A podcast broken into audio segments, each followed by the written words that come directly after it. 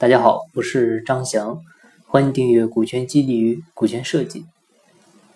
像很多的中小企业在发展初期呢，通常会面临融资难、缺资源这样的问题啊，有时候呢也会严重的限制公司的发展。那这个时候，很多的中小企业呢啊，可能会迫于无奈啊，就会选择利用股权去置换资源啊。那这么做到底应不应该呢？那今天呢，我们就来聊聊这个话题。这个事情呢，其实还是要具体情况具体分析啊。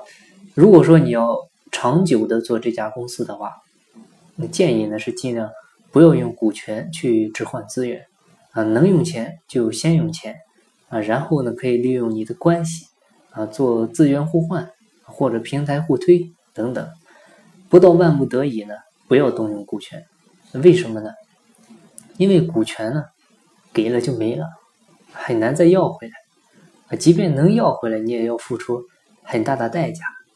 但是钱给了呢，还能赚回来啊。更何况我们都知道，只要银行存款有利息，那钱肯定是贬值的。但你的股权呢，应当是增值的啊。一定要知道，资本正是因为它的流动才能增值。所以从这种情况来看呢，如果你的愿景是，做一家百年企业啊，不管是家族式的小作坊企业，还是跨国集团制的呃巨型企业，那在你的创业初期呢，不要动用太多的股权去置换资源，因为资源怎么说呢？很多时候是短期性的啊，可能就在某一个特定的阶段啊，这个资源对你有效，那过了发展期可能就没有意义了。但是到时候这个资源你可以不要了，但股权。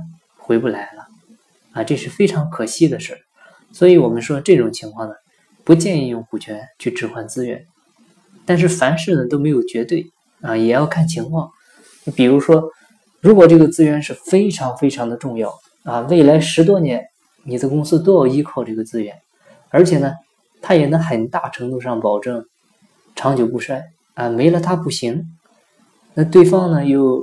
只看重你的股权，你给钱呢还不给你这个资源，那这种情况下呢，你就要考虑一下了，呃，就可以选择用股权去置换资源，因为这个时候你的资源的价值呢，其实就大于你的股权的价值了，所以这种情况下是可以换的，而且呢，对方有了股权加入进来，他不是只有收益的，那他也要和你一起承担风险，那对方拥有更多的。利益机会啊，或者空间，那同时呢，啊，也就会开始向你这边倾斜了。所以呢，从某种角度来讲，这并不是什么坏事。